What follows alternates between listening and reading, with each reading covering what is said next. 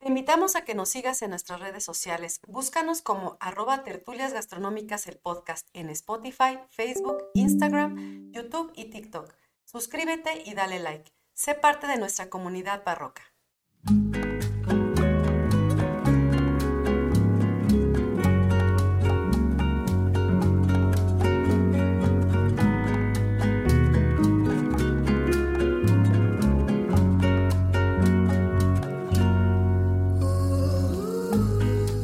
Hola a todos, bienvenidos a Tertulias Gastronómicas, un podcast donde platicamos de gastronomía, su entorno, significado, rituales, evolución y uno que otro chisme.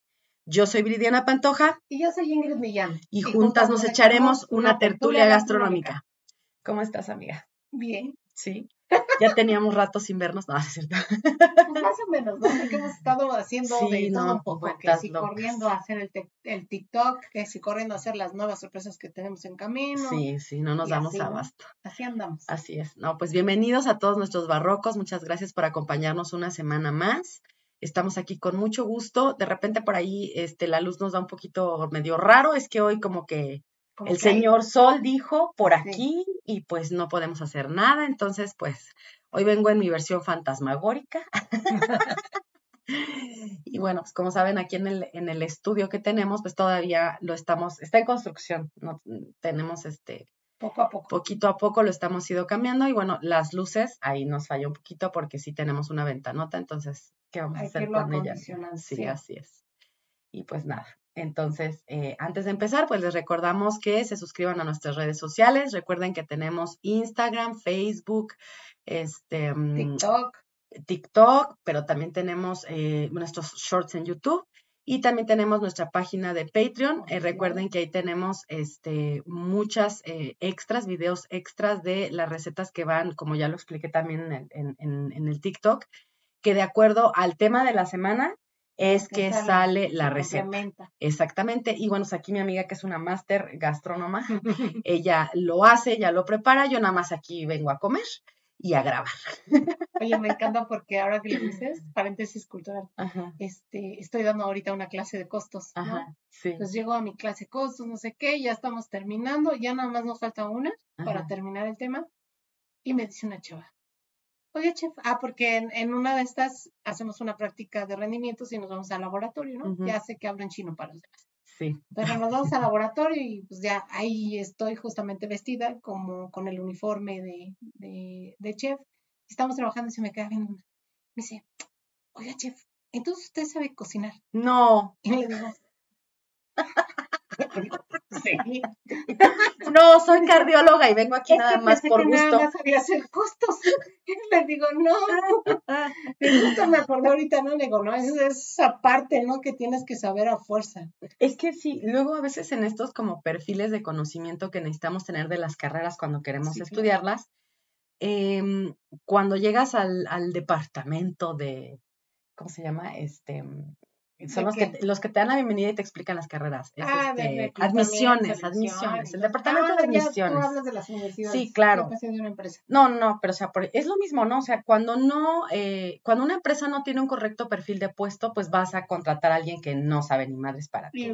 Puros problemas. Exactamente. Sí, no. Y lo mismo pasa en las universidades. O sea, cuando tú llegas a pedir informes porque te llama la atención una carrera o llegas perdido y no sabes ni qué demonios vas a estudiar, y pues para, para eso es, ¿no? El, el ir y que te presenten las carreras y que te den ahí una clase muestra para que veas más o menos de qué se trata. Pero sí es importante que, eh, por ejemplo, en mi área, que es turismo, muchos chavos llegan este, pensando que estudiar turismo es viajar. Así yo voy a agarrar mis maletas y me voy a ir a viajar por el mundo y de eso voy a vivir. y aparte se piensan ellos como, como los que viajan y gozan del Claro, como turista. Sí, sí, sí, Como turista. Ajá, me van a pagar por ser turista. Que está Exacto. Entonces, Sí, o sea, sí viajas.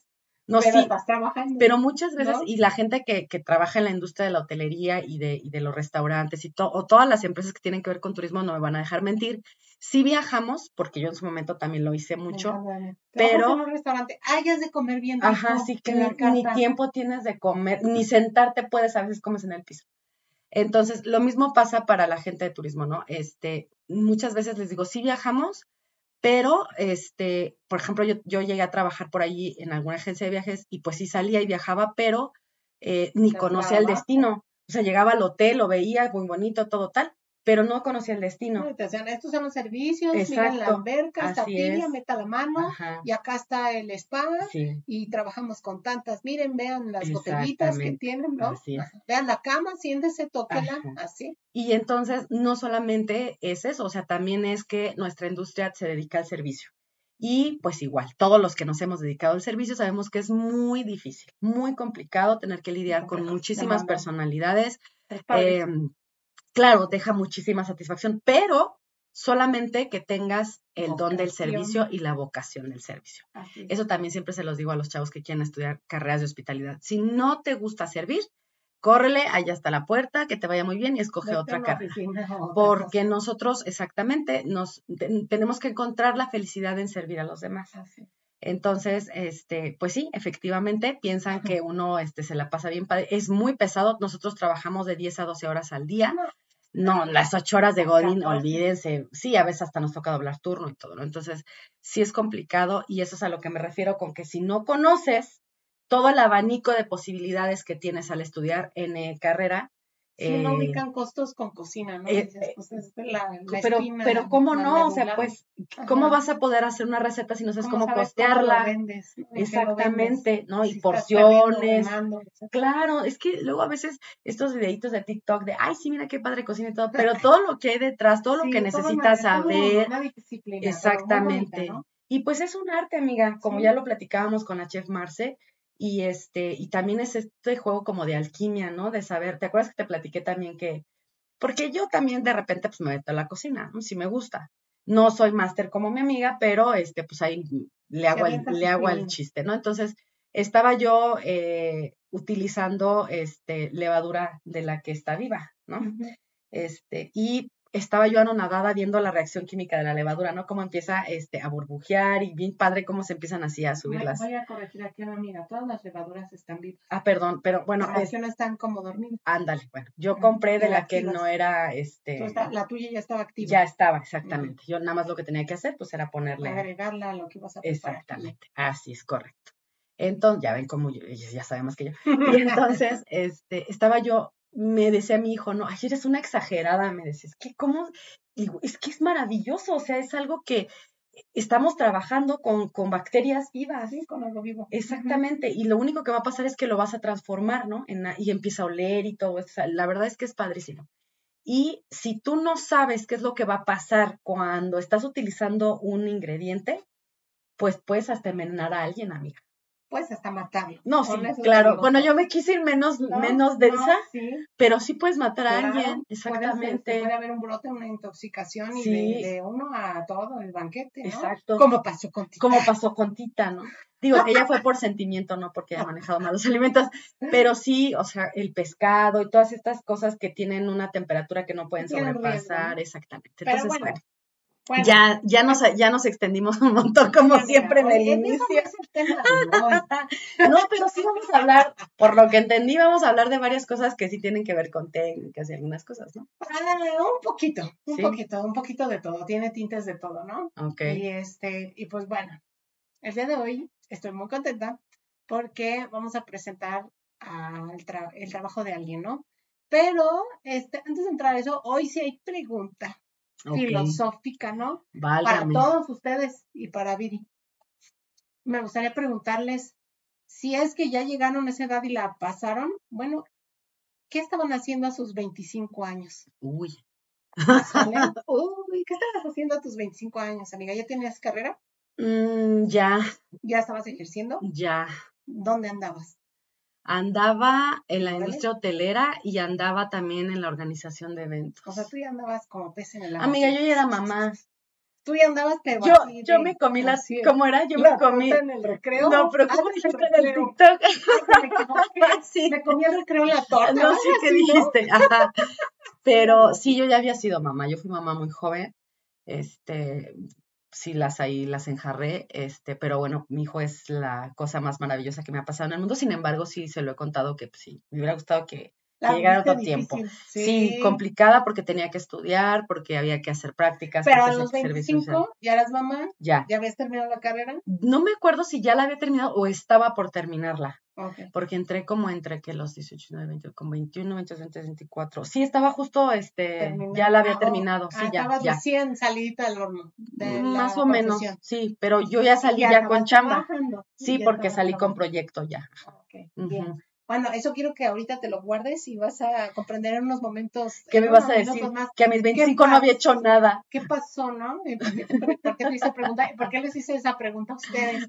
Porque quiero que midan, ¿no? Quiero que midan justamente de lo que vamos a platicar y vean cómo, cómo este, a pesar de que la vida puede ser muy dura, sí se puede. Claro que se puede, con mucho esfuerzo, pero, Entonces, el, el tema de hoy lo presento con mucho gusto porque vamos a hablar de un chef de un chef, la verdad que este, para mí es uno de los grandes maestros que ha habido en la historia de lo que es la gastronomía en el mundo, especialmente de Francia. Y bueno, sépanse, o si ya lo saben, les recuerdo que a la cocina francesa se le conoce como la madre de todas las cocinas. Entonces, justamente él es un, un pilar, una columna de toda esa transformación que va a haber durante lo que es el, el final del siglo XVIII y el, lo que es el XIX, para lograr justamente esa estandarización y esa proyección de Francia en, a nivel internacional para lograr lo que hoy es como ya se le conoce en el mundo. Oye, pero le tocó época difícil, finales del XVIII y del XIX estaba en pleno. de hecho, vamos a iniciar con eso, ¿no?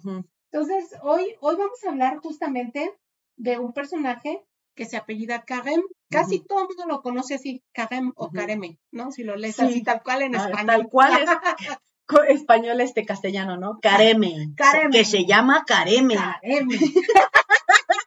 Con su sombrerito, ¿no? en, la, e, porque es un acento circunflejo. Ah, sí, no, pero se, se pronunciaría Karem. Karem, Ajá. exactamente, ¿no?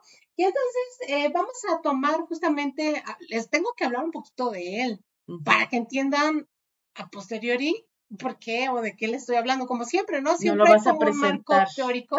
Yo les voy a presentar justamente esta, esta etapa dura y buena que tuvo para que entiendan lo que logró a partir de eso. Yo creo que si él no hubiera pasado lo que pasó, no hubiera hecho lo vida que personal, tal vez no hubiera llegado a donde llegó, ¿no? Es que ya ves que dicen que los fregadazos ingren, amiga. claro, claro que sí. y los de la vida peor.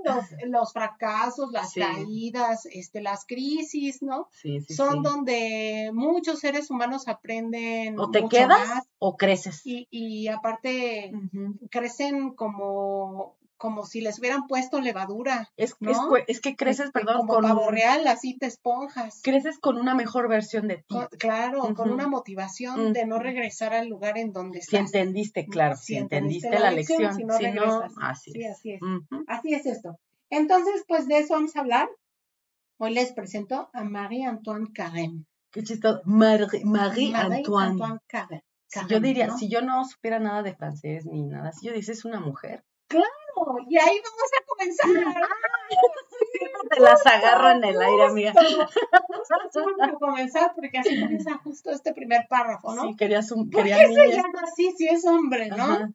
Porque de hecho en muchos, eh, en muchos, muchas fuentes que he consultado incluso le cambian, modifican, en algunas es este Marie Marie, ¿no? Ajá esa sí coincide, pero por ejemplo en Antoine le quitan la E como Antonio, pero en otras se coloca una E de Antonio, ¿no? Este, o Antonieta en su caso.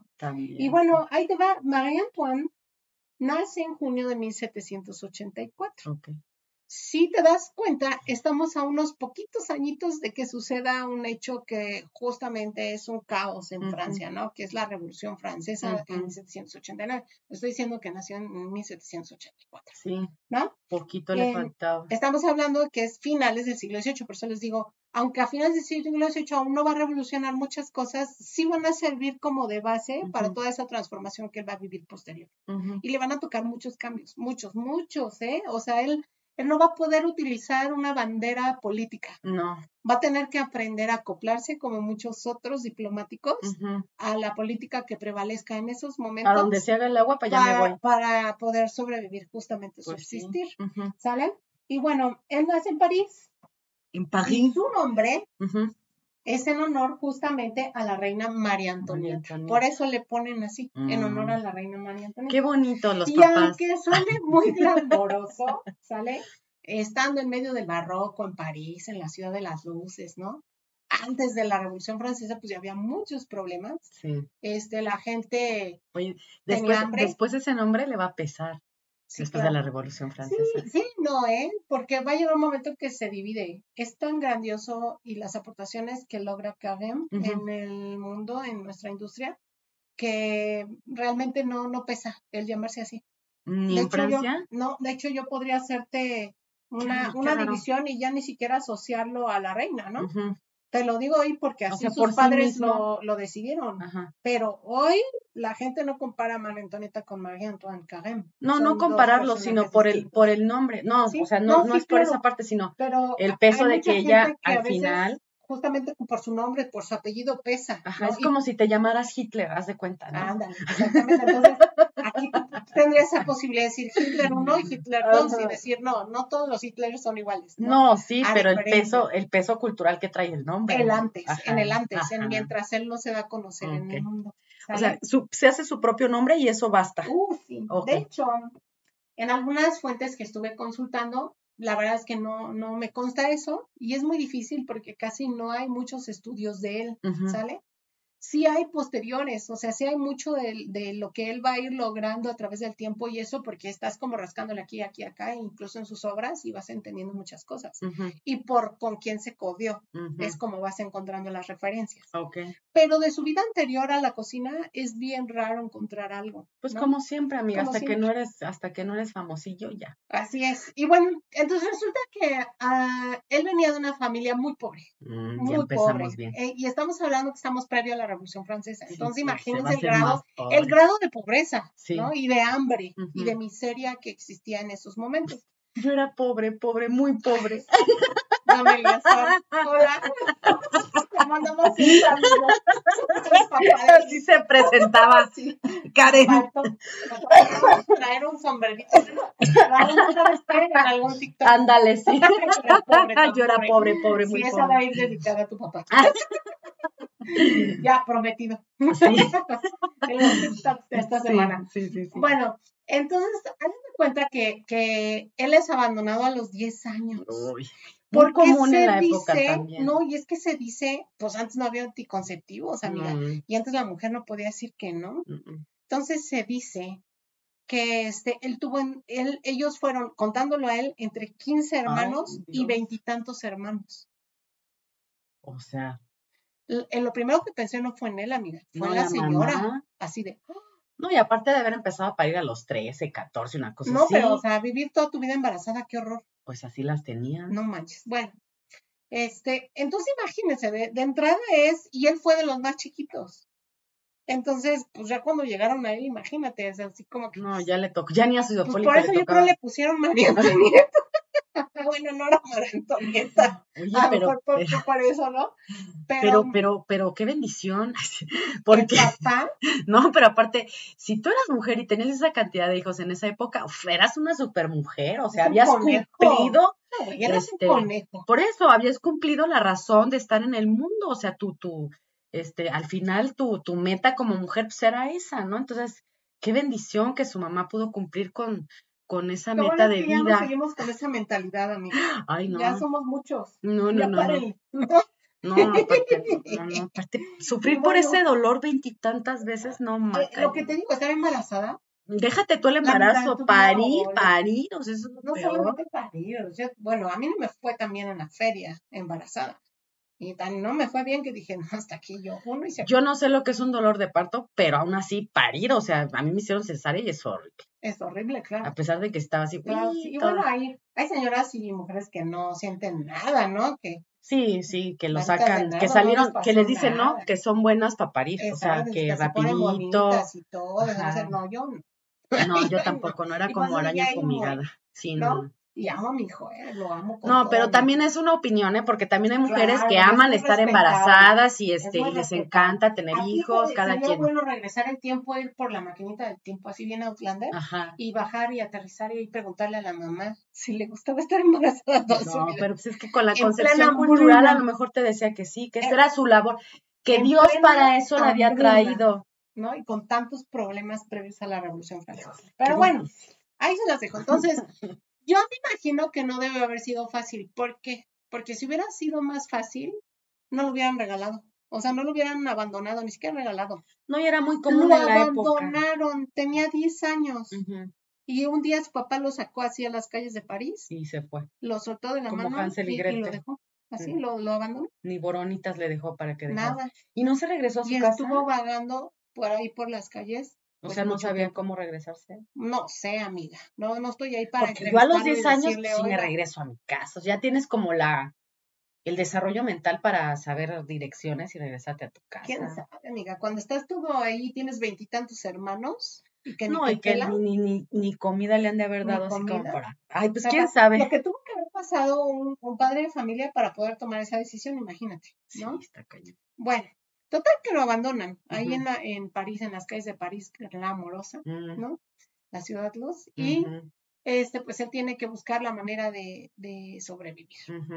Y seguramente, eh, paseando por las calles de París, pues hubo algunas almas caritativas, mm, sobre todo ya tiempecito después, que lo vieron tan chiquito y abandonado en la calle, que justamente uno de ellos le da este hospedaje, ¿no? Le da asilo y lo convierte en un aprendiz de cocina en uno de, en un mesón que tenía, ¿no? Ajá. Él, este, era un tabernero, un tabernero se llamaba este Maine, ¿no? El tabernero del Maine.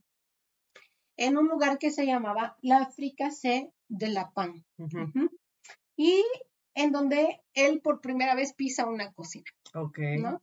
Y es ahí donde se convierte en aprendiz, le da, este, ahora sí que lo meten sin preguntarle, vente, vente a aprender, ¿no? Para ganarte la comida y, tengas donde dormir y no estés como vagando en las calles, que fue, fue un, de verdad una estrella para él eso, porque ahí fue su inicio, ¿no? Entonces imagínate, ahí él tenía 10 años, ¿vale? Estamos hablando de, este, 10, 14, eh, sí, más o menos, 10, 14, entre 10 y los 14 años, ¿no? No, 10 años.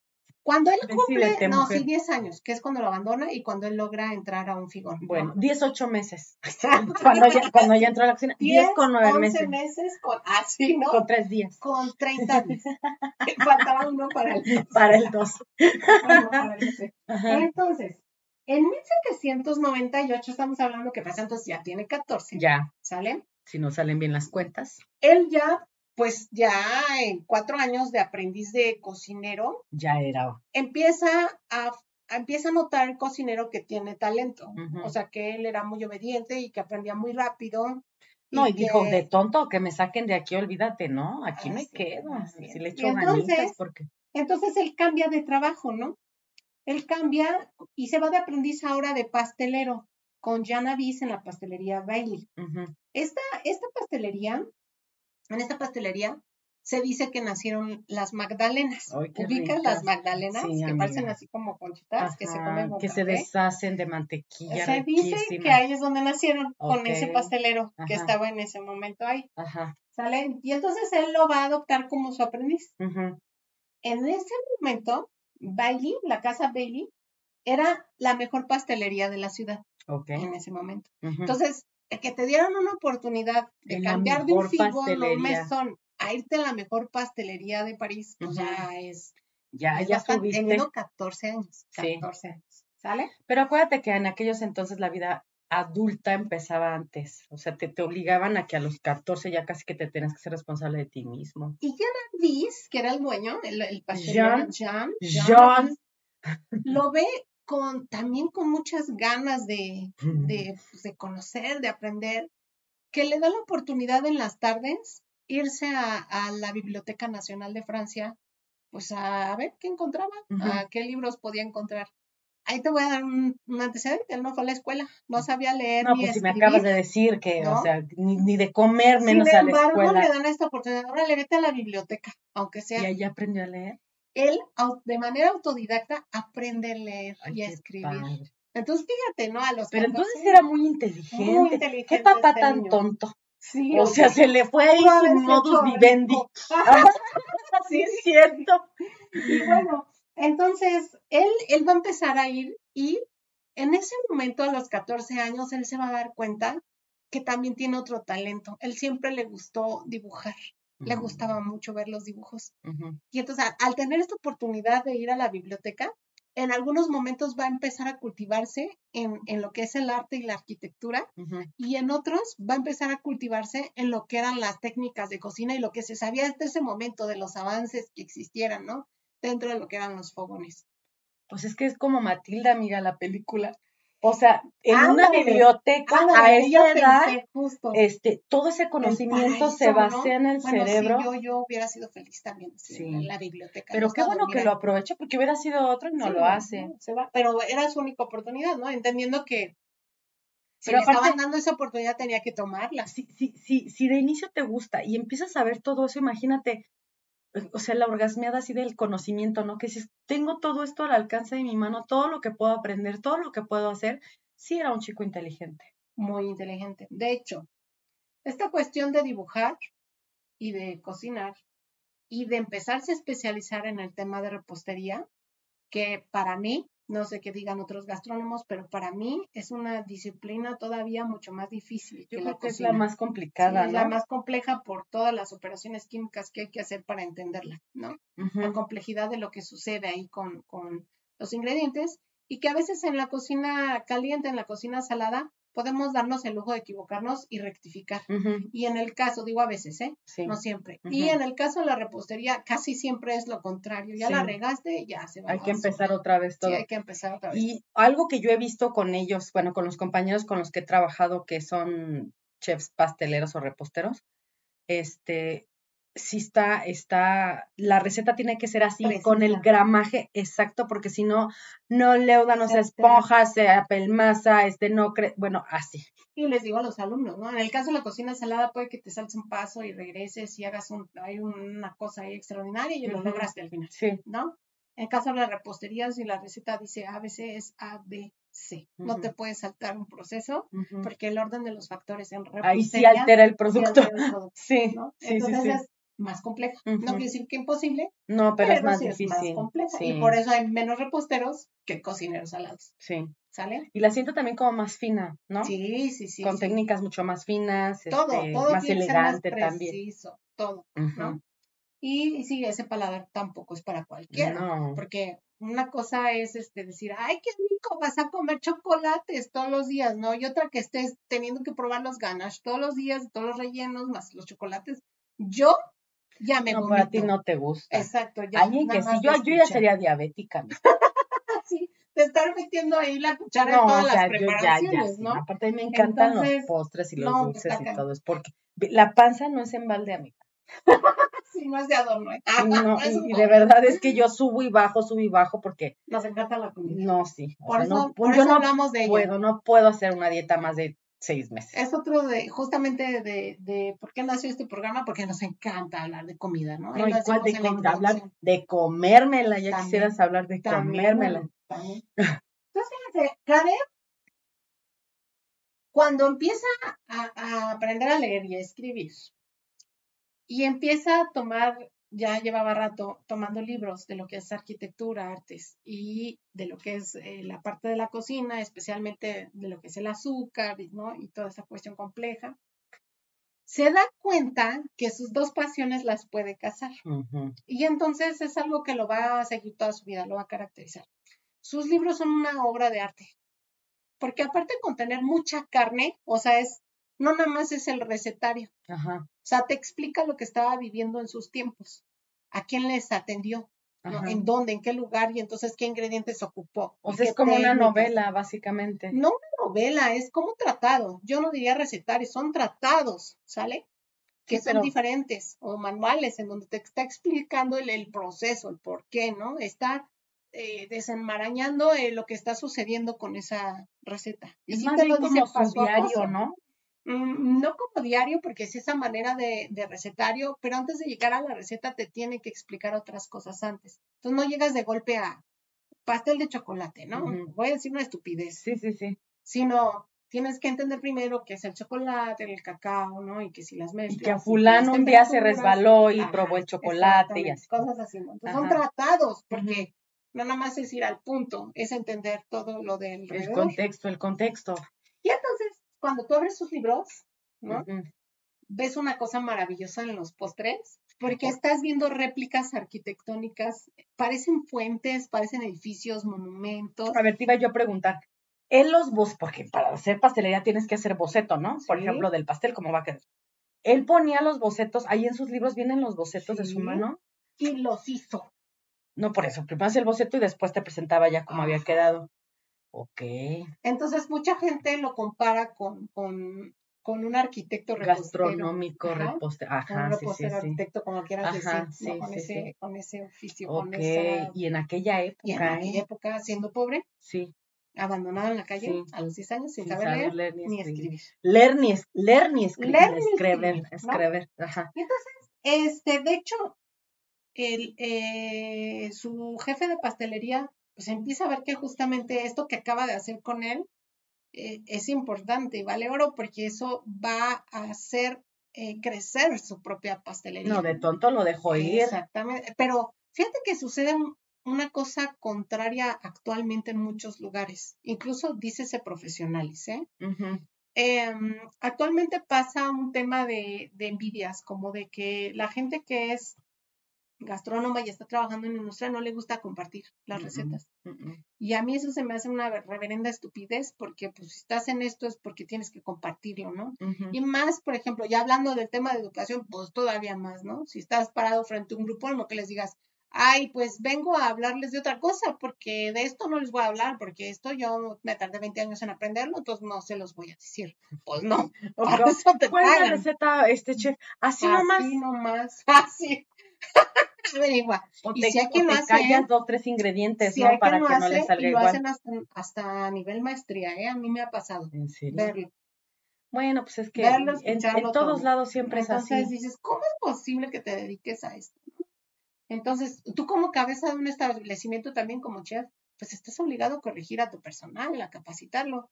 No, y si lo que quieres es llegar justamente al objetivo de vender un producto de calidad y como dice, que lo vas a vender. No, y aparte, si, si, ya diste la receta, eso te da pie a que tú innoves constantemente, no te quedes en tu, en tu y que tú seas el creador de esa receta, como en estos tiempos se hacía. Exactamente. O sea, Tú agarras hoy el Arus Gastronomique, la Biblia de lo que es la cocina francesa, busca una receta y no siempre, pero muchas veces te dice justamente ese origen y quién la creó. ¿no? Sí, ya lo que ya habíamos dicho, muchas recetas toman el nombre a partir de los anfitriones a los cuales se les celebra, sí, como o de los cocineros que se hicieron, o del castillo donde se hizo, ¿no? Claro, sí, sí, sí. Así es. como Batel, sí. Así es. Entonces, pues ni modo que tú mismo te quemes a ti mismo. Es como darse un balazo, yo siento, en el pie. Pues sí, pero el, egocentrismo está a la orden del día, amiga. Pero así funciona, ¿no? Queríamos decir. Entonces. Sí. Este es el buzón de quejas y sugerencias de estudios gastronómicos. Mándenos sus quejas y aquí las leemos en voz alta. Cuéntenos, cuéntenos, porque así yo sé que hay mucho de esto, ¿no? Hay mucha gente que opina, ¿no? En pro y en contra. Así tipo confesionario, ¿no? Si usted se quiere quejar de su trabajo y trabaja en restaurante o tarea, mándenos sus este, quejas y aquí las leemos en voz alta. En anónimo, claro que sí. Bien. Y entonces, en esa misma época, existió un sibarita. ¿Sabes qué es la palabra sibarita? Mm, es que es este, pertenece a un grupo cultural, este, pero son judíos, ¿no? No, no necesariamente. Son personas amantes apasionadamente de algo, son muy cultos, sí, son muy cultos, pero especialmente ese término se va a asociar a la, gastronomía. Y entonces son personas muy conocedoras que han trabajado su paladar. O sea, traen el, educado el paladar así, pero mil, así de quítense que ahí, les voy, ¿no? Ok. Entonces, cuando hablamos de personajes sibaritas, en este caso en gastronomía, hablamos de, de, personajes que aman la comida, la respetan, la estudian, la experimentan y a pesar de no ser a lo mejor el que la cocina, o sea, no es el chef, no, es el cocinero, sí disfruta la comida y sabe reconocer una buena de una mala comida. ese sería un sibarita como sería un este un buen crítico gastrónomo culinario. Buen. Bueno, por eso digo, bueno, de a de veras. no, no, el que le dieron el puesto nomás porque sí. No, no, no, no, no, que de verdad, o sea, que, que sabe a qué debe de saber cada cosa, cuál es su textura, su temperatura de presentación. Todo ¿Se acuerdan que hablamos en algún momento de este Brillat Sabagan, de su libro Fisiología del Gusto?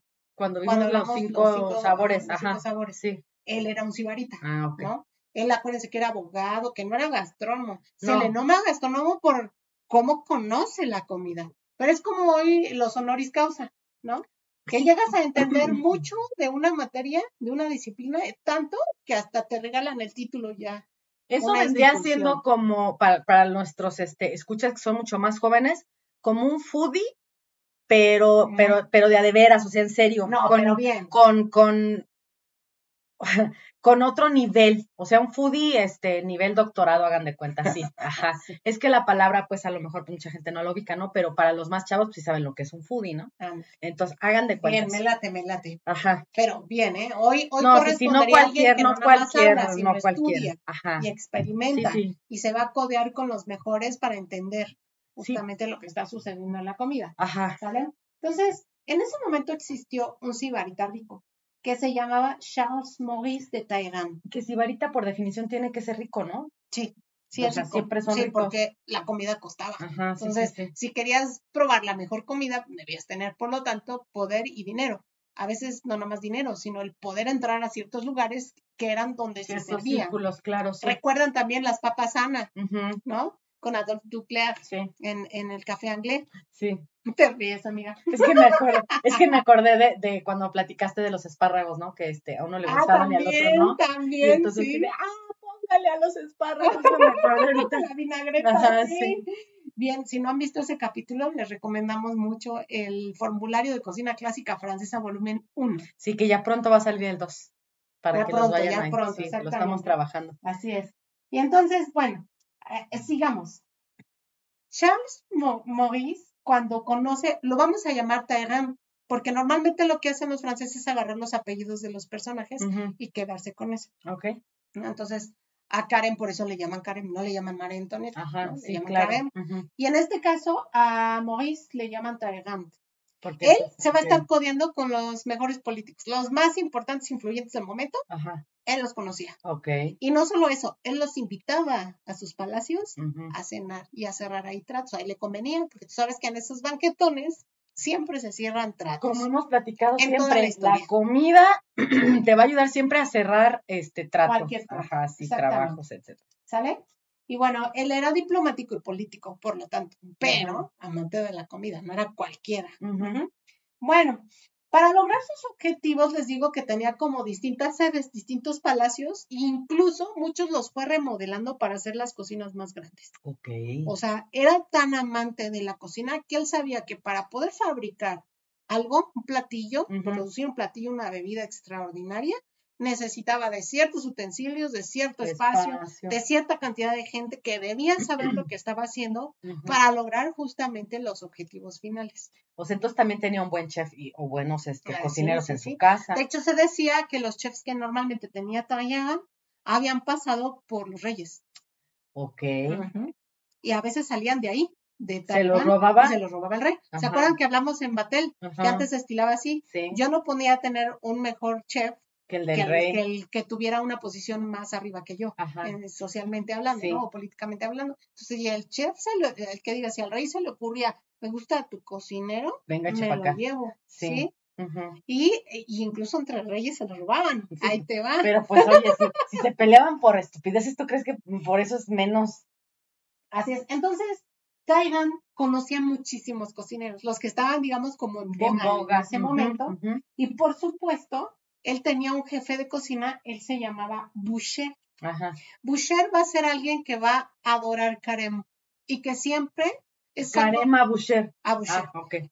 Este Karem lo va a dejar por escrito y lo va a decir muchas veces incluso a sus discípulos y ellos recuperan justamente esa información y lo dicen.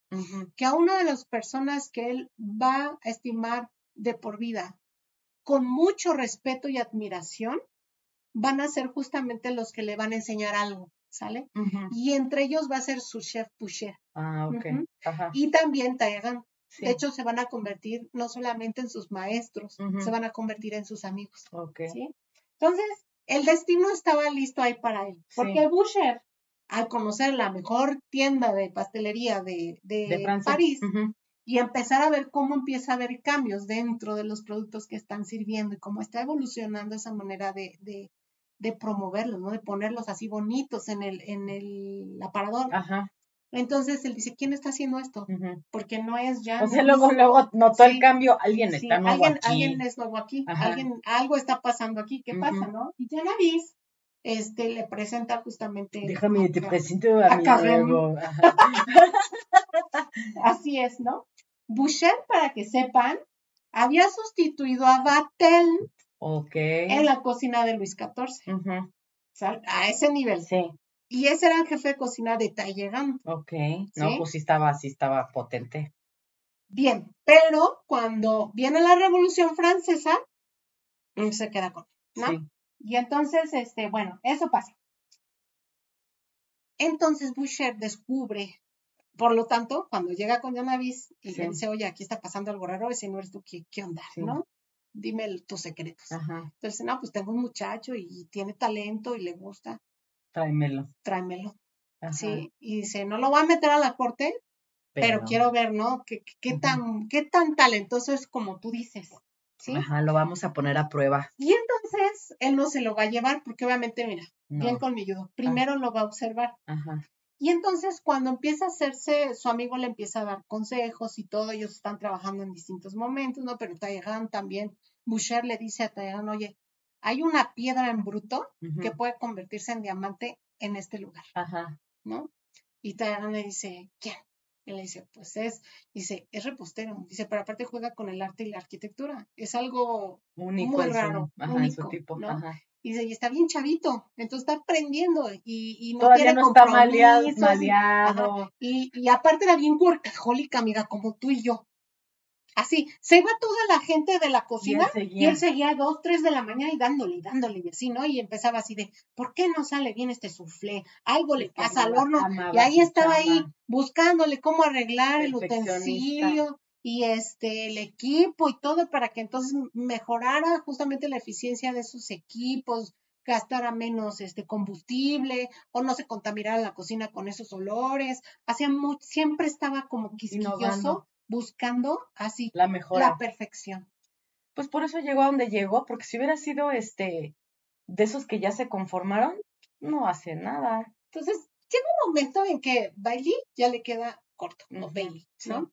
Ya le queda corto porque pues ya hizo todo lo que tenía que desarrollar, sigue siendo de todas maneras ese lugar una estrellita y seguirá siendo en París, ¿no? Pero ya no tiene nada más que aprender, de hecho él ya, aportó, ya hasta le aportó, ¿no? Al dueño del, del, lugar. Y entonces Boucher le empieza a decir, no, no, ya vete de aquí, aquí te estás parando, mejor vete ahora a Gendron, ¿sí? Que era una pastelería y le dijo, si tú te vas a Gendron, es un lugar más céntrico de la realeza. Entonces, aparte de posicionar Gendron, tú te vas a posicionar porque la realeza te va a empezar a buscar a ti, ¿no? No ya al, lugar, sino a ti. Y vas a estar más cerca de mi amo, le decía este el chef, le decía, vas a estar cerca de Tajan, yo ya hablé de ti. Ya nos apalabramos, ajá, sí. Y pues él te va a empezar justamente a comprar cosas, va a venir a buscarte porque él atiende a muchos políticos diplomáticos y gente importante, ¿no? De, de, la política nacional e internacional. Y pues él como que le mueven el tapete y dice, pues sí, me voy, si tengo la oportunidad, y entonces va, pide la oportunidad y se va yendo, ¿sale? Y bueno, ahí, a partir de ahí, como ya está más cerca de Tagan, se convierten ya en amigos. Sí. Más allá de, así pues iba a pedirle, oye, este, hazme un pastelito de estos, pero se estaban en el chisme y ya se iban este, como haciendo amigos, Ajá. Sí. Y entonces, él, el Tagan le va a ir diciendo, oye, este, cuando hagas este, para mí, esto que, por favor, bájale esto, o púlelo así, o cámbiale aquí, o ¿qué te parece si te sugiero esto, esto, esto? ¿Cómo Soy alérgico al gluten, ¿qué vas a hacer? sí, amiga. Y entonces, esa es la manera en la que Taegan va a ir aportando a ir haciendo todavía más fino este talento de, de Y él lo dice, como te digo, a sus discípulos, si hay alguien que me enseñó el asunto de la diplomacia, el protocolo, el cómo debo atender a la realeza, acercarme con ellos, qué es lo que debo atender dentro de los alimentos, ¿no? Cómo presentarlos, va a ser Tyra, porque era el que se codiaba con ellos. Ajá. ¿Sale? Y entonces, este, una vez que ya está ahí por un tiempo, en donde él ya se da cuenta que ahora sí ya está bien pulidito y listo para salir de ahí, lo invita ya a trabajar con él. Le dice, pues ya de aquí un brinco a mi palacio, que está muy cerca, ya ¿no? Pero ya te entrené, o sea, ya entrenaste en otro, en otro sitio, ya te pulieron, ¿eh? ahora sí te llevo conmigo. Y entonces lo lleva a un palacio que acababa de remodelar pensando en él, en las cocinas. Mm. Y este lo lleva a Faubourg Saint-Germain, que es una de las colonias también como más este conocidas de, de París, de las más viejas. Ah, pensé que eh, de las más este fifís, ¿no? Mm, no sé si actualmente sea fifí, pero era un palacio. No, de la época, de, la, época, Sí, sí, porque había pues un palacio. Era el San Ángel de, de, de hecho, lo llamaban ese, ese lugar, ese edificio, era conocido como el Hotel Califet. Porque mm. ahí invitaba él a los políticos a quedarse, a hospedarse y atenderlos. Desde quédate en mi casa. ¿Vas a venir a París? Ah, te invito a mi casa, yo te atiendo. Pero dices que era un, pero era un edificio. Pues una mansión. Ah, es que e, es que si vemos ahora las casitas en las que vivimos ahora contra eso, pues es un edificio, amiga. Pues es que en las casitas de nosotros era el baño de, de, de, invitados. Del, del, del, era el baño de la gente de la limpieza de, del castillo. Y bueno, entonces ahí, a partir de ahí, Karen empieza ahora sí su carrera, pero ya así de... De su vida como... Así, empezar a escalar, empezar a escalar. Entonces, fíjense, para 1804, en ese entonces él tenía 19 años, ¿sale? Ya trabajaba con Tayaran. En ese entonces, ya está bueno en su oficio de repostería que él decide, aparte de, de estar con Taegan, poner una pastelería a sus 19 años. No, pues sí nos la mató bien feo. ¿Verdad? Sí, ya nos vamos a sentir mal. Ay, así una copa, amiga. Salud. Salud. Y ahí, ya teniendo la pastelería, sucede que en esos momentos, como está el clima político, justamente van a entrar a escena los Bonaparte, sí. ¿no? Él le va a tocar cocinar para Carolina Bonaparte y su esposo Murat, antes de que ellos este, fueran coronados para los reinos de Nápoles. Sí. Y también el día de su boda. También lo van a invitar a cocinar. Ajá. Van a invitar y pagarle, por supuesto. Sí, no, no, no era invitar de invitar, es pagar, ¿eh? Este, y, lo contrataron, vamos a decir así. Al darse a conocer a través de ellos, no, pues en esas pues, fiestas, otros Bonaparte lo van a empezar a contratar para sacar justamente este banquetes. ¿Sale? Entonces, cuando a Napoleón lo coronan emperador, Taegan, bien colmilludo, dice, ha estado con reyes, ¿eh? Sí. Pero ya revocaron al rey. Y entonces dice, ahora tengo, ahora tengo que ir con Bonaparte. Y entonces bien listo le dice, este, pues que pues él lo apoya, ¿no? Y que si no quiere irse a un castillo que él tiene en el Valle de Loaja y que ahí se puede quedar hospedado con su familia unos días y que incluso le va a mandar a su cocinero personal para que lo atienda. Ok. Entonces manda a Karen, ¿sí?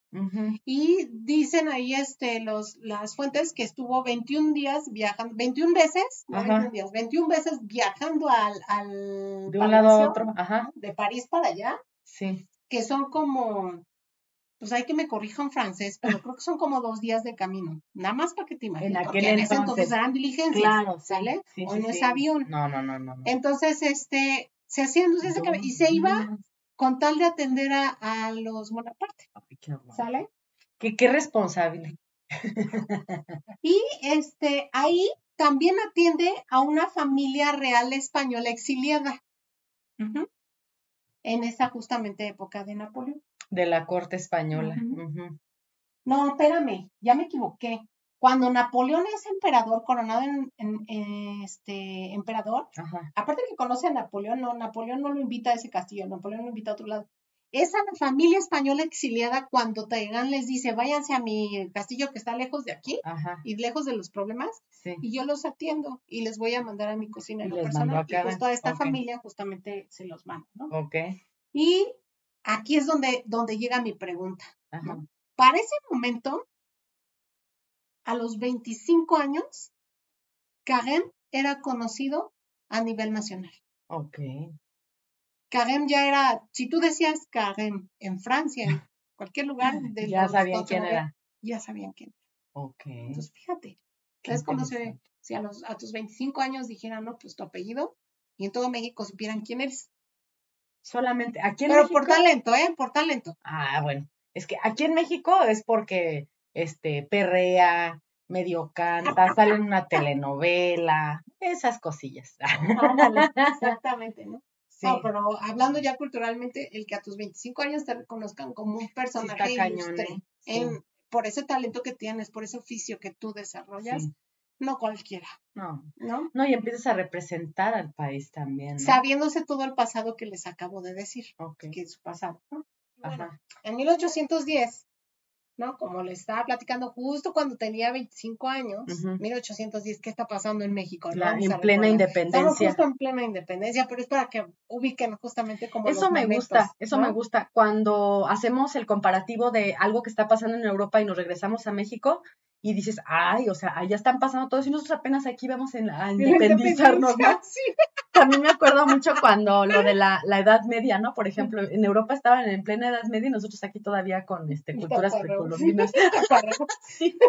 Pero más avanzados, ¿eh? No, Muchas cosas que ellos. Sí, no, no. Y bueno, entonces, en 1810, justo cuando está comenzando ese movimiento de independencia aquí en, en México, Meanwhile, in France. En Francia, Ajá empezó justamente el movimiento de Napoleón, ¿sale?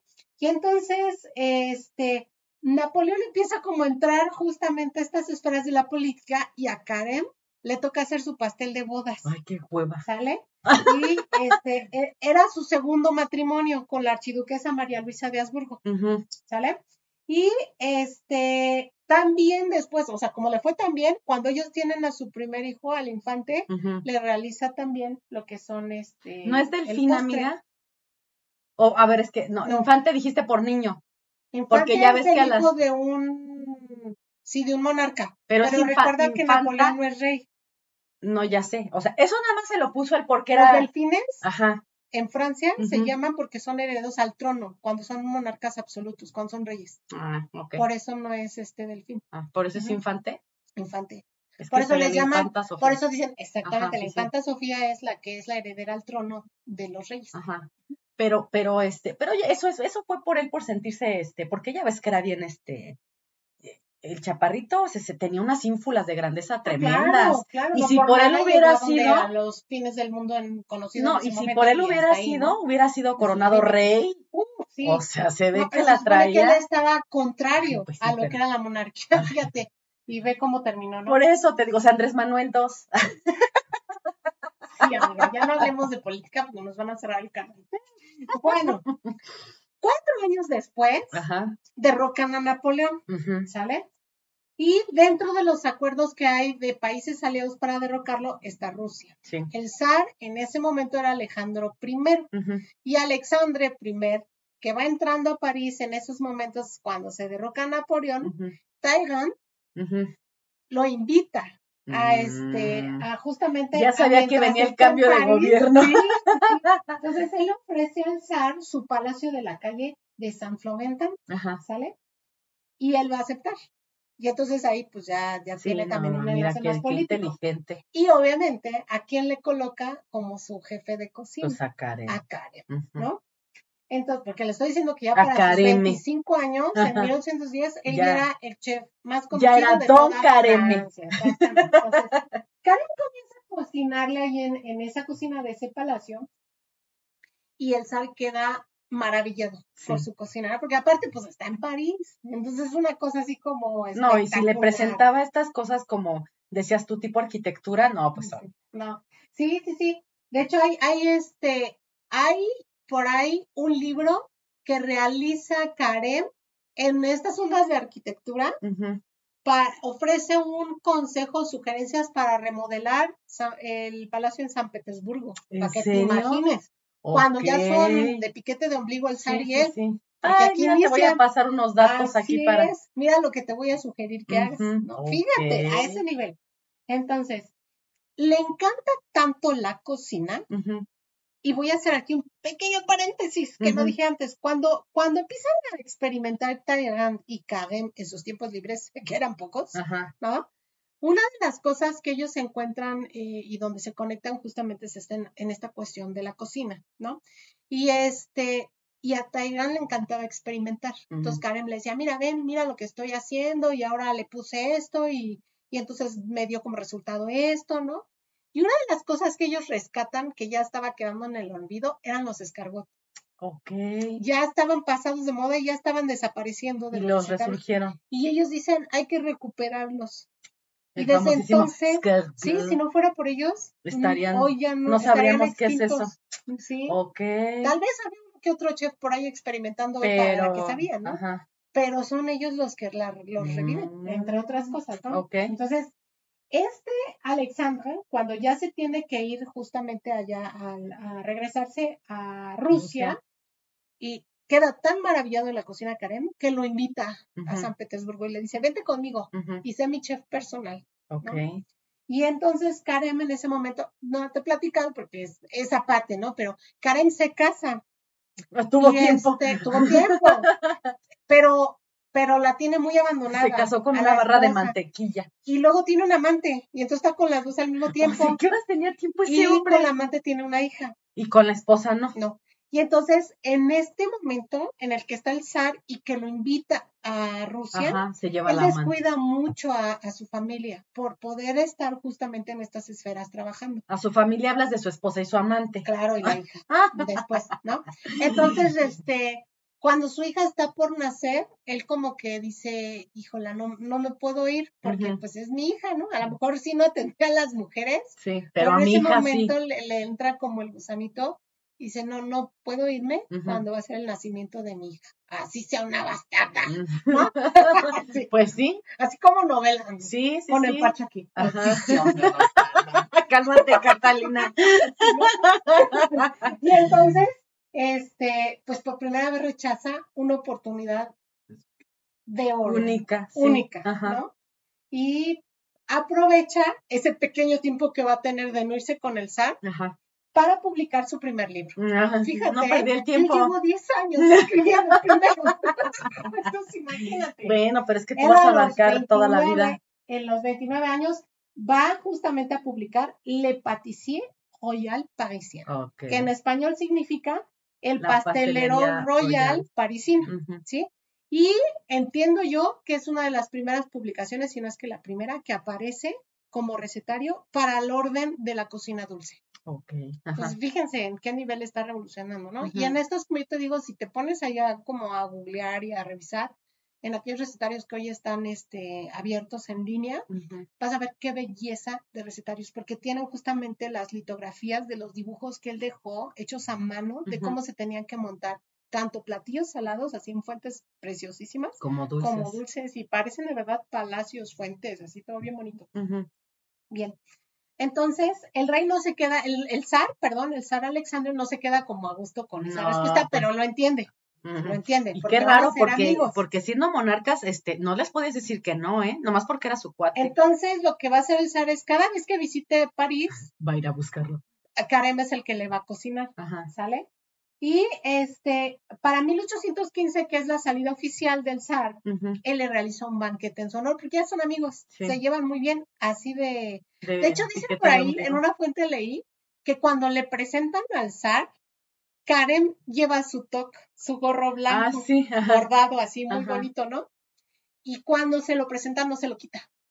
y entonces para el SWAT fue así de, ¿quién es ese majadero? Porque no, debes de estar más alto que ellos. Y, no, y tener el sombrero, no quitártelo, ¿no? Por también, ajá. Y, este, y le dice Taigan, es el maestro de la comida. Ajá. Y entonces, así como es el que le va a dar de comer. Ni le pique porque. Y ya no le dice nada. Es al único que le permite mm, hacer eso. A ese nivel, ¿sale? Y bueno, Entonces, él realiza un banquete, nada más para que se imaginen, para 300 personas. Que bueno, eso no es mucho. Bueno, actualmente. Pero, en aquel entonces sí era bastante, porque aparte no era cualquier comida. No.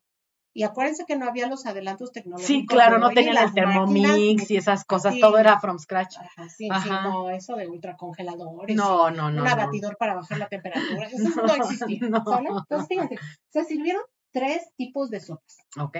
Para 300 personas. 28 entremeses diferentes. Ay, híjole. 28 entradas frías. Ajá.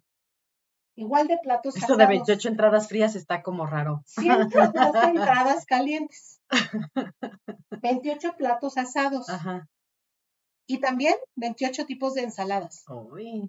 56 platos de hortalizas y vegetales diversos y 56 diferentes tipos de postres, calculados a 300 personas. Claro, sí, sí, sí. Pero sin embargo son muchas este, opciones. Muchísimas. O sea que estamos hablando que era un zar, ¿no? Al que estaban despidiendo. Claro, sí, sí, pero no, es cualquier hijo de vecino. No, no le ibas a dar sopa maruchan. A mí, ¿no?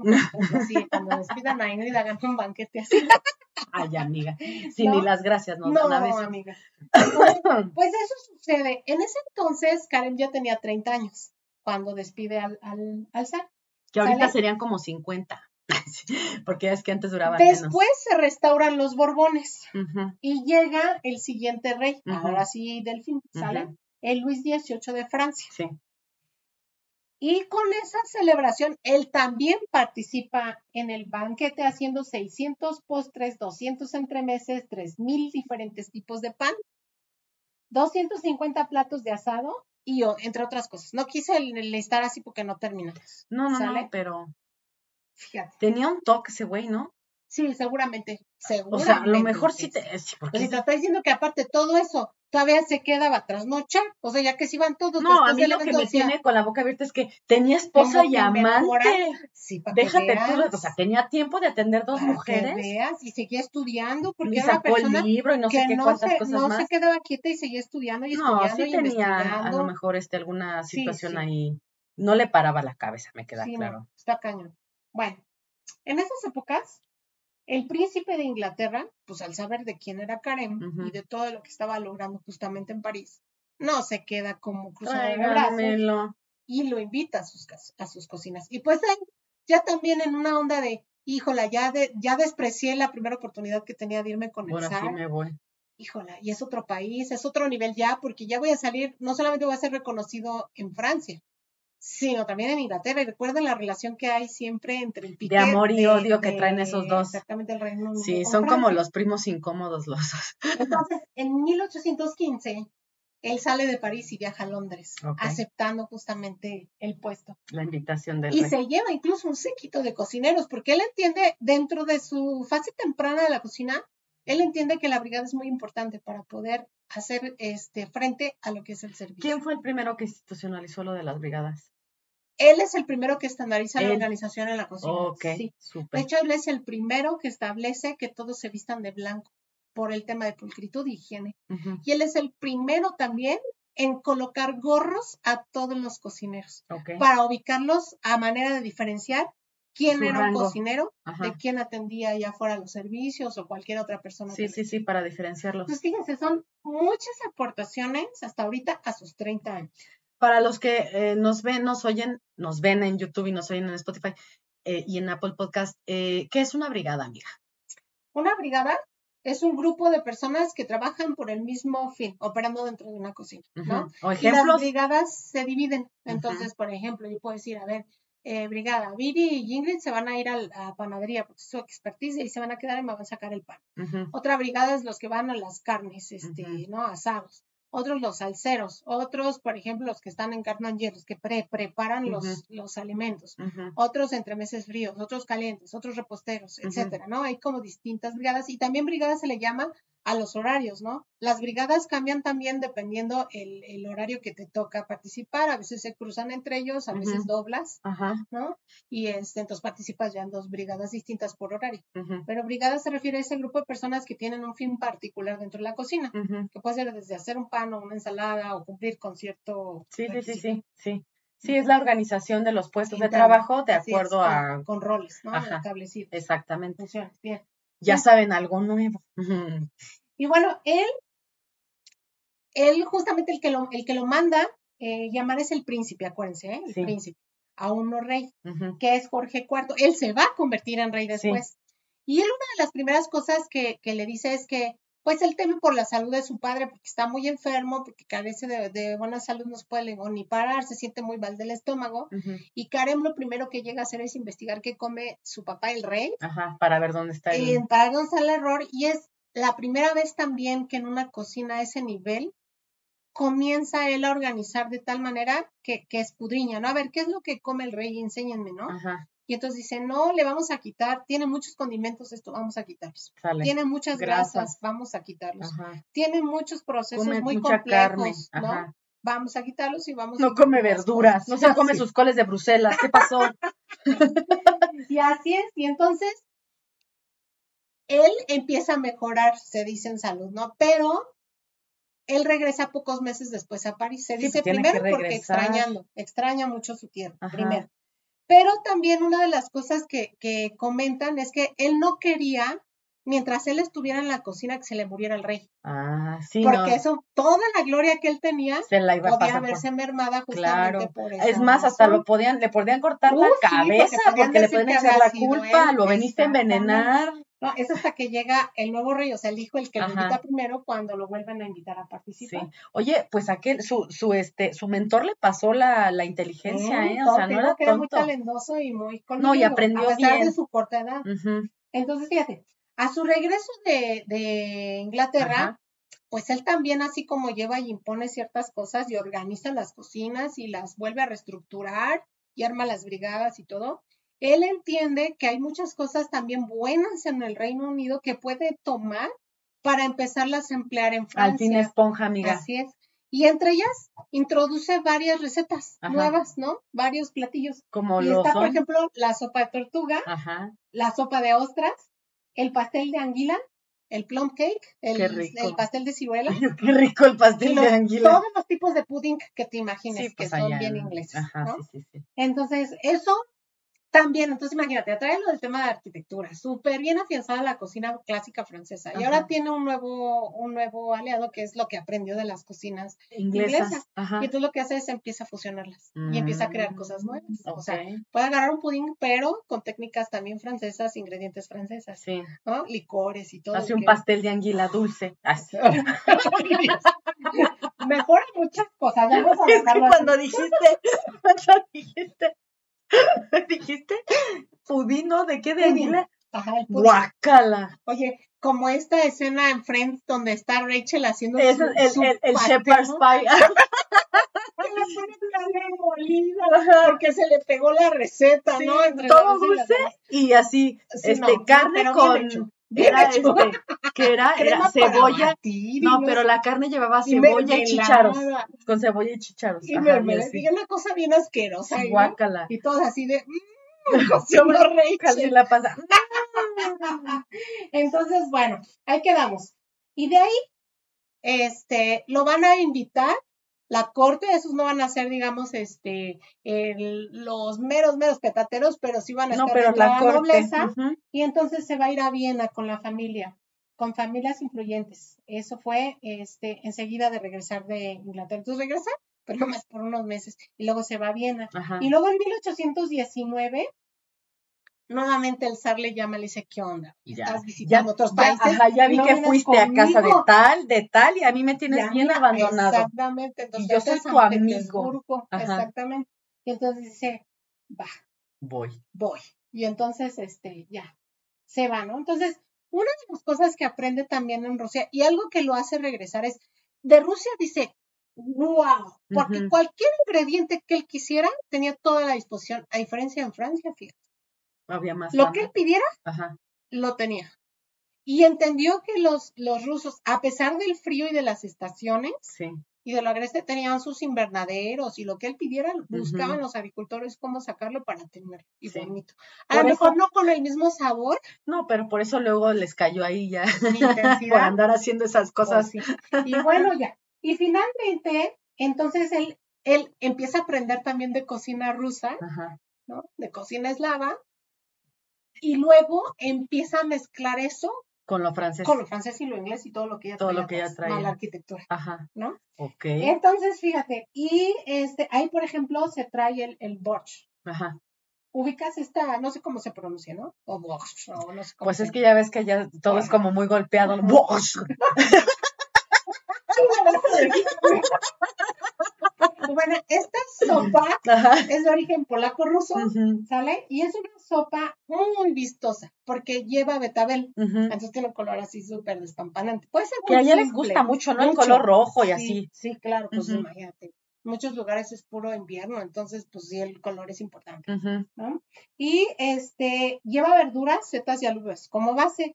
Eso además se le puede adicionar, depende de la temporada, depende de lo que tengas a disposición, se le puede poner carne o se le puede poner también pescado. Pero ya nada más con las verduras está súper potente. Pues sí, tan solo el betabel, ¿no? Sí. Y este, y las alubias también, como dices. Aparte se le coloca un poquito de crema y así se ya. ¿sale?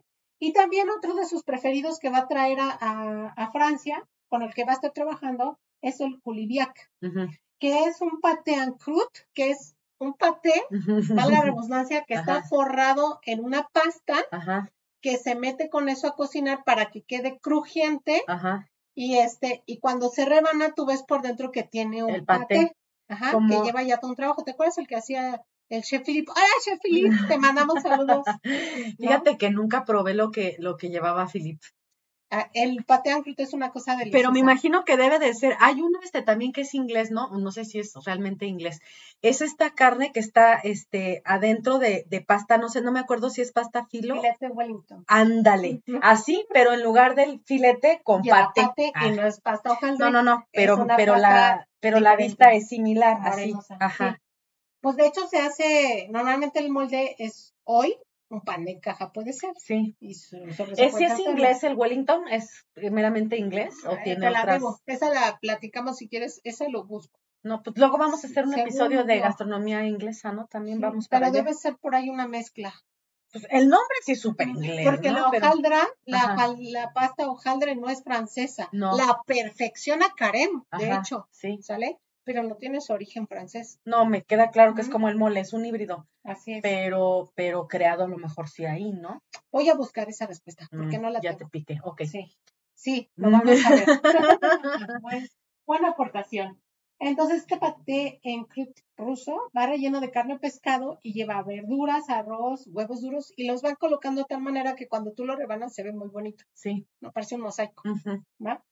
Ese es este platillo y él le fascina y entonces lo introduce a la cocina francesa y hacer sus propias mezclas y quedan cosas maravillosas. Sí.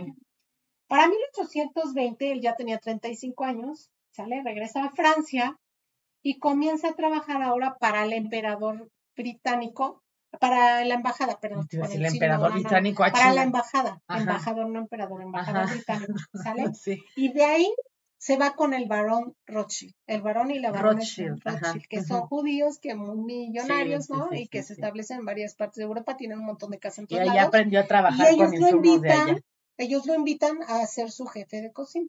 Ese digamos que fue como el último el último trabajo que tuvo, ya cansado. y ella aprendió a hacer kosher, ¿no?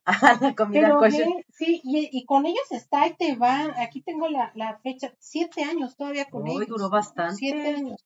Y ya después, ya los años le empiezan a cobrar la factura, ¿no? Se cansa, se enferma. Y curiosamente es su hija la que lo, lo cuida al final, ¿no? Al final de sus días.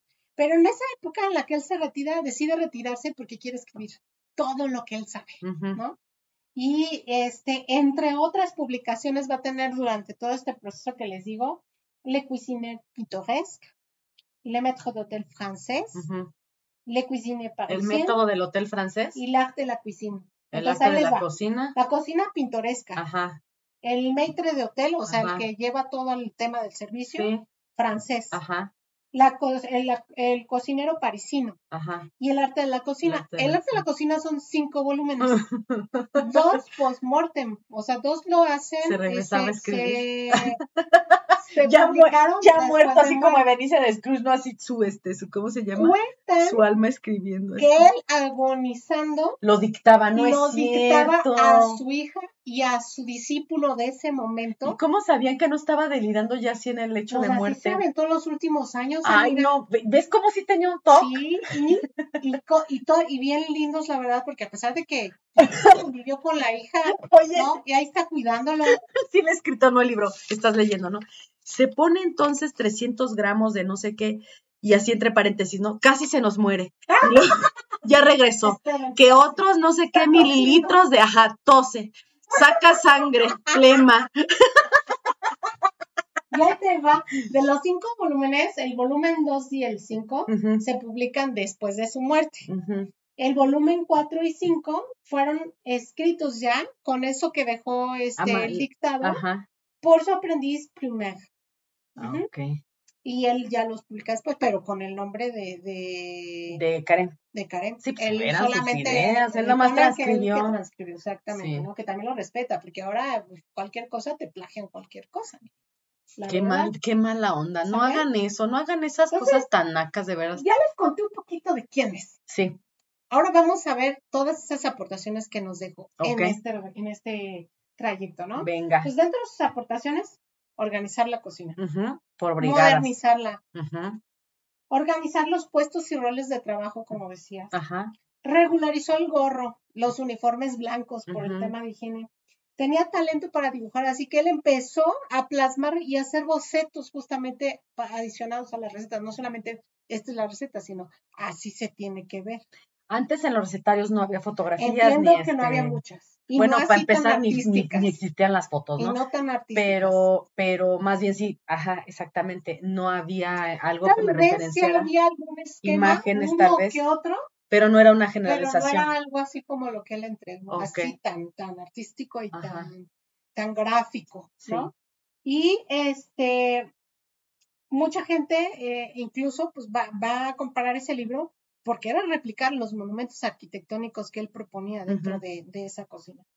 Es el primero, y esta es una de, de verdad me quito así el sombrero, porque si estamos viendo que no tiene tiempo, yo no sé cómo, en su cocina, él agarró y de todo lo que había de recetas en esa, hasta ese momento en su, en todo lo que él conocía y de sus conocidos de salsas, él es el padre de la clasificación de las salsas madre. Ok. Y entonces él dice, tenemos que clasificarles la primera propuesta, él dice, tenemos que clasificarlas en frías y calientes. Okay. Y en las calientes vamos a clasificarlas en oscuras y blancas y claras, ¿no? Y las frías también, ¿no? Y entonces él va a decir, para las, pero imagínate, para poder determinar esto es porque se tuvo que sentar primero a analizar cada receta, escribir qué venía de ellas para ver si no era derivada era la madre o así. Este, cuánta gente entrevistar, ¿no? De a un cocinero, otro cocinero, ¿cuál te sabes tú? ¿Cómo la haces tú? ¿Por qué? ¿Quién te la dictó? Pues es un proceso de investigación. De antropología, ¿no? En su momento, exactamente. Y entonces él, él dice, ¿no? Vamos a dividir las salsas calientes en oscuras y blancas y las vamos a llamar salsas madre. Y estas salsas madre va a ser española, semiglasa y de tomate para las oscuras y las blancas van a ser la bechamel y la velouté. Y este va a haber un tercer tipo de salsas que no pueden ser, eh, que no se pueden meter en estas, ninguna de las dos, a las cuales vamos a llamar salsas frías y sus salsas madres van a ser la mayonesa y la vinagreta. Hasta hoy seguimos aprendiendo este sistema de clasificación como uno, ¿no? hay, hay, otros sistemas, pero este es uno de los que más pesa y sobre todo hablando de cocina francesa clásica, ¿no? Y, y, por eso dicen que la cocina francesa es la madre de todas las cocinas, porque justamente ahí es donde va derivando toda esta estandarización, en este caso de las salsas. Claro. Pero es una, de verdad, gran, gran aportación, que yo no entiendo este señor de dónde sacaba tanto tiempo para estar experimentando, creando, arreglando utensilios, inventando equipos, escribiendo libros, teniendo amante, ¿no? O sea, ¿qué onda? Atendiendo a los políticos, yéndose de viaje, no, aquí, allá. Entonces, fíjense, y dentro de las aportaciones ya culinarias, porque esto es en organización de cocina y estructura. Sí. Ahí les van algunos de, sus, de sus recetas o de las que mejoró, porque unas las mejora. En su época ya existía la Carlota rusa, pero él la va a mejorar. De hecho, hay autores que dicen que fue él el inventor. Y eso es porque estuvo en Rusia. Sí, claro. ¿no? Por eso se llama la Carlota rusa. Esta lleva soletas. Sí. Alrededor del pastel, se ve muy bonito. Y adentro le colocan una es una especie como de, de mousse de algo. Solía ser en ese entonces de chocolate o de café, ¿sale? Y este se vertía en un molde para que quedara con la forma de ese molde. Hoy ese molde se le conoce como el molde de Carlota. Eso se los vamos a poner en un, les vamos a poner una fotito para que sepan de qué estamos hablando. Sí, porque luego a veces a veces yo también me pierdo porque no, no conozco algunas cosas, entonces, ¿de qué me está hablando esta vieja, no? Sí, Pero les pongo ahí la foto para que... No, aquí mismo en el video ¿no? En algún licorcillo o algo para colocarse así, Como el tiramisú. Que no estuvieran tan secas. Exactamente. Alrededor, ¿no? Hoy todavía se sigue vendiendo la carlota rusa así. Tú vas y pides una carlota rusa y es esa, ¿no? En muchos casos él va a simplificar las recetas, no solamente las mejora o las inventa la simplifica, pues porque es otras aportaciones. Porque decía, está demasiado complicada esta receta. no tengo tiempo, tengo un amante y una esposa que atender. Son tres días de Tengo que escribir un libro, tengo que ir a ver allá a mi, a mi amigo ruso. Chinga, de, que esto sea más fácil, por favor. Y entonces, él, por ejemplo, a su amigo, a su amigo ruso, le hace la Alexander Tort. Ok. A, su nombre inventa la Alexander Tort.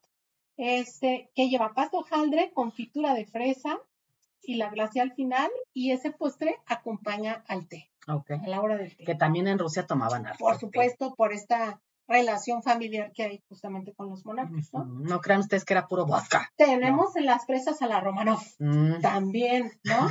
que son, hagan de cuenta las fresas con crema. Sí, nomás que con nombre pudiente. Las fresas se ponen a macerar en un licor, se monta la nata, se le pone azúcar. Y ya. Las fresas a la no Romanov, ¿vale? Entonces usted sirve fresas con crema en su casa las fresas a la romano. Sí, nada más échales un, chorrito de licor para que sepa diferente. Y la crema sí que está especial. y ya diga que son cerezas a la romano, cerezas, fresas. También. Que también se pueden hacer, o sea, zamoras y así. Sí, ya, ya, y ya la Hay que innovar, así como Kareme. Como Kareme.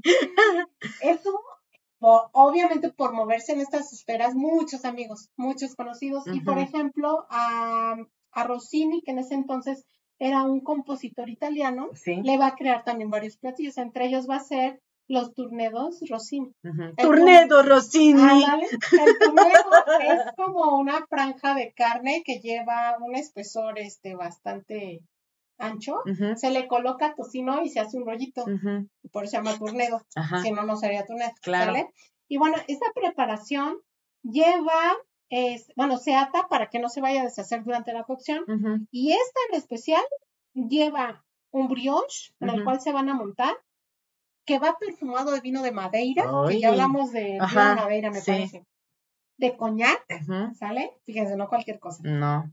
Lleva crema montada, foie, foie gras, trufas, Ay, ¿sale? Qué cara preparación. Va con ese coñac. Ay. Y se, se le agrega un poco de salsa. Ok. Es carísimo, ¿estamos de acuerdo? Pues, pues sí. justo a la altura del que le está creando las recetas tiene que ver también con el tema del poder. Claro, sí. Entonces la comida es poder también. Ay, eso ya lo habíamos platicado. Luego, cuando estuvo con los Rothschild, crea el soufflé Rothschild. Hoy todo lo pueden, todavía lo pueden encontrar en carta, Es un postre que él crea para los varones y es un soufflé es este que cuando tú metes al horno se eleva por arriba del morle y se tiene que comer rapidísimo. Así como sale, se va directo al, comedor. ¿sí? Bueno, este lo que hace él es mejorarlo, porque el soufflé ya existía, solo lo nombra a la Rothschild porque le, crea una adaptación para ellos. Y lo que hace es justamente a la crema le pone frutas cristalizadas así picaditas. ¡Ay, qué rico! Que previamente fueron maceradas en licor también. Y, y de licor caro, no chingaderas. Cristalitos de oro, polvito de oro. Y le pone qué, decadente, amiga. le pone un licor que yo ni siquiera conozco y eso que es chismorreado entre mil ingredientes, ¿no? Que se llama Danziger Woodweiser, que es un licor de piel de sidra que lleva una hierba que se llama melisa, que es muy perfumada. ¿De piel de sidra? Sí, de la sidra. La sidra sí, sí, ya, ya, ya, como un limón sí, sí, sí, sí, ya, ya te entendí. Lo vimos en Amealco, de hecho, Ajá, en, el local de si Mauricio. Si quieres se los ponemos también en, como Sí, sí, sí, bueno, Con esa piel que es muy perfumada, maceraban un licor al cual agregaban la hierba melisa, que también es muy perfumada para contrarrestar, y no es moscada. Se le ponía azúcar y también se le ponían polvos de plata o de oro para que cuando lo movieras brillara. Pero ya no existe, asumo. No sé, supongo que sí, ¿eh? Yo creo que, sí debe de existir, porque existe el licor de oro y hay el papel de oro. Sí, claro. entonces yo creo que sí. Ven acá, ven acá para que te conozcan ahora a ti. Ven, para que te vean. Tenemos aquí este nuestros incondicionales. que querían venir a escuchar el programa. Ahora este les presento el, el caballo que tiene por mascota mi amiga. Es la bestia 2. Eso, Roque. No, ese no es, no es bestia, amiga. Ese es este. es un caballo, eso. Bueno, entonces seguimos. Después de echarle este licorcito, se le ponen pedacitos de fresa fresca. Sí. Y se le pone aparte kitsch, cuando ya no se encuentra este licorcito de, oro, ¿no? con pedacitos de oro, pues es con lo que se, se sustituye. Con charanda, sí.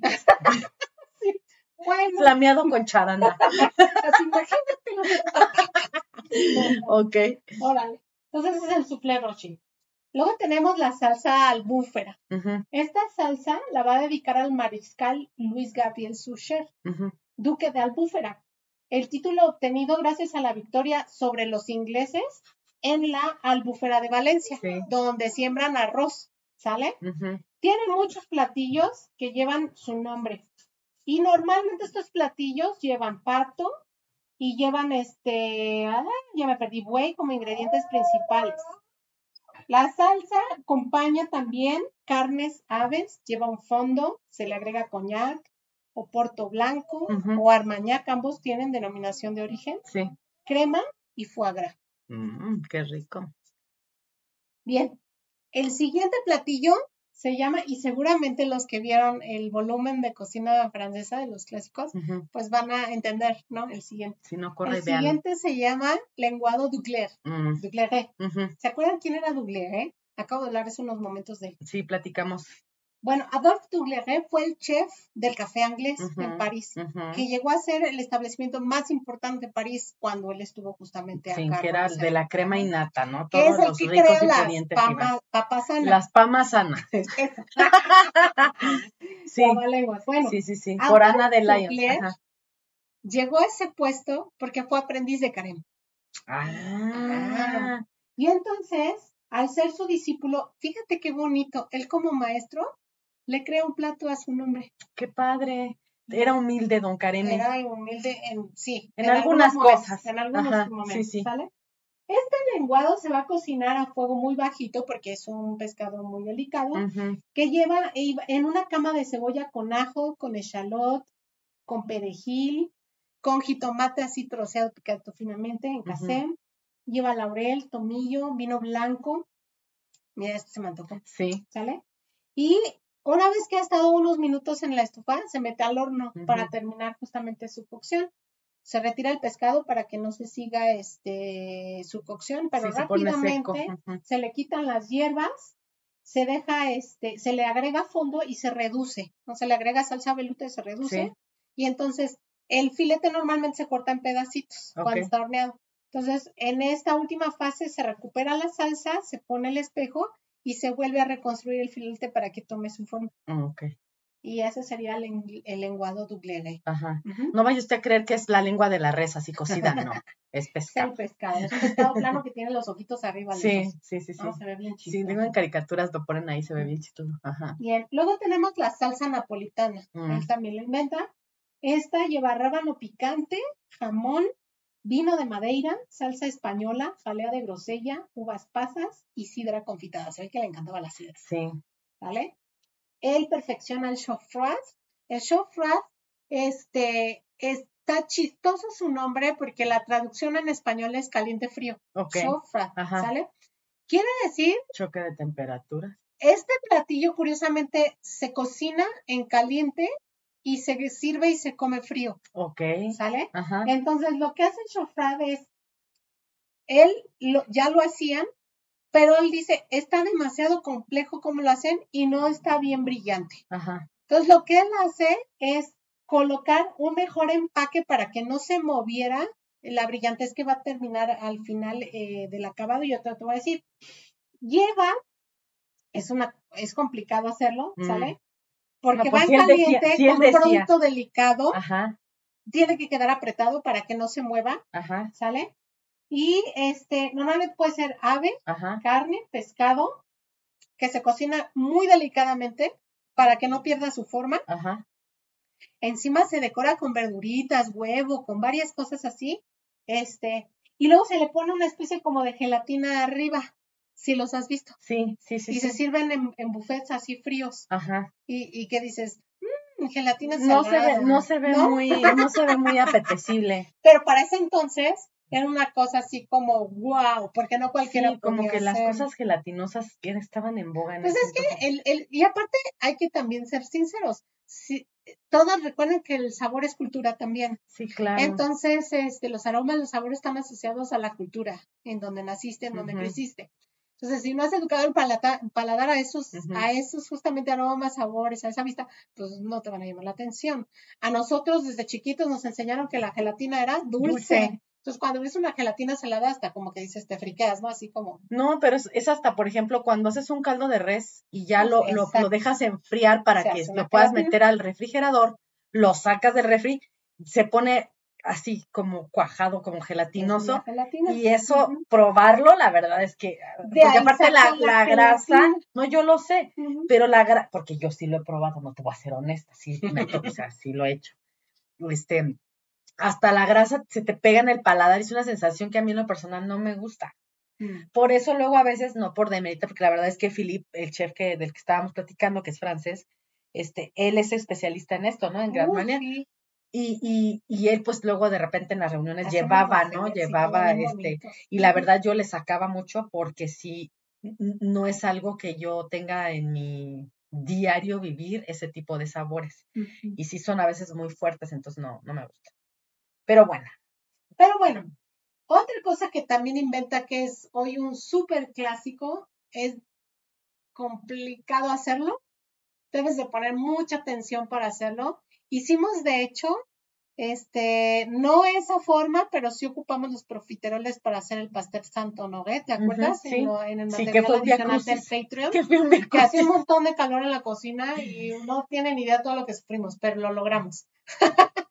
Por eso digo que fue el Porque fueron de los días más calurosos que hubo aquí, aparte en Querétaro. Sí, luego a veces, en algunos episodios por ahí salimos que preguntábamos, ¿cómo es esa amiga? Y muriéndome de calor, ¿no? Sí. Decíamos que hasta ya parecía que traíamos la premenopausia. Ah, sí, sí, porque hizo mucho, mucho calor y me imagino que en otras partes de México igual lo Sí, tuvimos una onda de calor fuerte.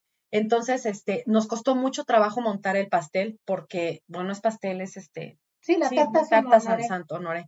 Eh, honore este, porque, el fue el refri no, no, no, de verdad. Lo sacabas tantito y otra vez se bajaba. Sí, no, mal plan. Entonces sí nos costó mucho trabajo, pero bueno, salió al final. Pero ¿qué tiene que ver con los profiteroles? Él inventa el croquembouche. Ok.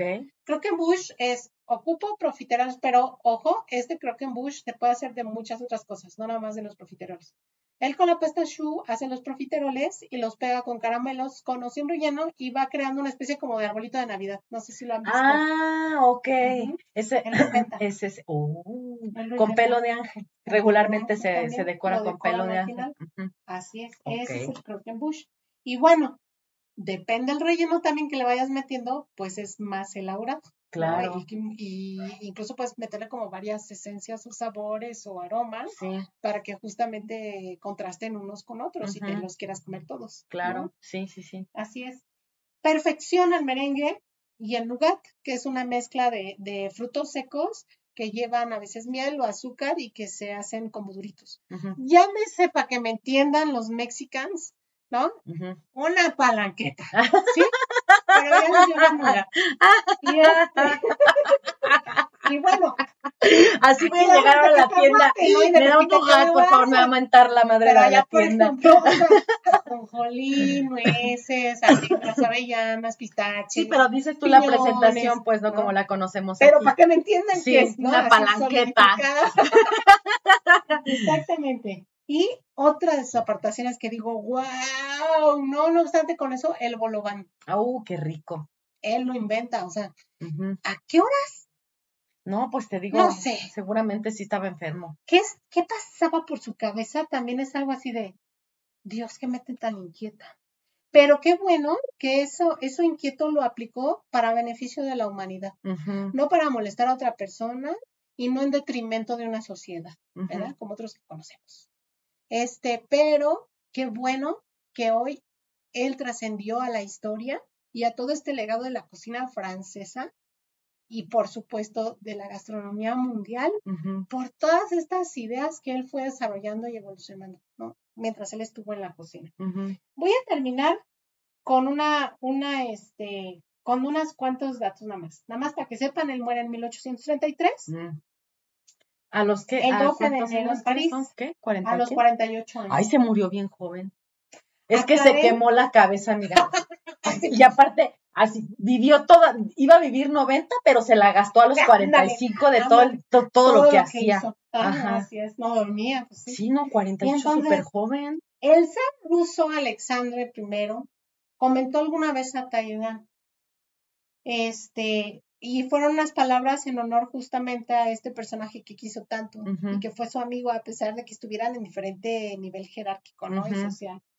Y él dice, solo sabemos de él que él nos enseñó a comer. Ay, qué rico. Y a Karen se le conoce en, en nuestro mundo gastronómico como el cocinero de los reyes y el rey de los cocineros. Ok. Oh, qué interesante. Y bueno, eso quería justamente Con eso cerramos. El, día de hoy. Con eso estamos cerrando la participación del día de hoy. día de hoy. Y espero que les haya gustado y que hayan aprendido algo nuevo. Claro, siempre aprendemos algo cuando, cuando estamos aquí en el chat. Y bueno, em, les recordamos que se suscriban a nuestras redes. Recuerden que este, tenemos Instagram, TikTok, Facebook. Este, nos pueden ver por YouTube. También estamos en Spotify, estamos en Apple Podcast, estamos en Google Play. Por todos lados nos encuentran. Recuerden como Tertulias Gastronómicas el podcast. Les recordamos que nos apoyen y se suscriban a, Patreon. Tenemos nuestro material adicional. Este, tenemos por ahí. Mucho cariño y mucho cuidado. Y mucho esfuerzo, porque también sí recuerden que, bueno, no recuerden, más bien somos eh, dos eh, chicas eh, que trabajamos y que, bueno, este proyecto lo, hacemos con todo nuestro amor, con todo nuestro corazón y pues sí necesitamos por ahí el apoyo de nuestros barrocos pues para que sigamos manteniendo este proyecto avante. Y em, les agradecemos por conectarse con nosotros, pues pasada la hora, creo que sí nos aventamos, pues como cinco minutillos, ya sabes. Ah, bueno. Eso no cuenta. Pero, eh, pero si quieren ustedes que hablemos de algún tema en especial, recuerden que nos pueden mandar este un mensajito por Facebook o nos pueden también eh, mandar eh, algún mensaje por nuestra, nuestro correo electrónico que es eh, tertulias.gastronómicas.contacto arroba gmail.com. Así me lo sé. Sí, y también. yo no me lo sé. ya me hizo el café, amiga. Y y eh, también nos pueden encontrar en nuestra página oficial www.tertuliasgastronómicas.mx. Ahí también, eh, si ustedes entran a esa página, directo igual los puede llevar a los episodios que tenemos. Exactamente. O también ahí mismo se redirecciona a Patreon. Entonces, pues nada, muchísimas gracias amiga por toda tu sapiencia como cada semana y pues nos vemos la próxima. Hasta la próxima.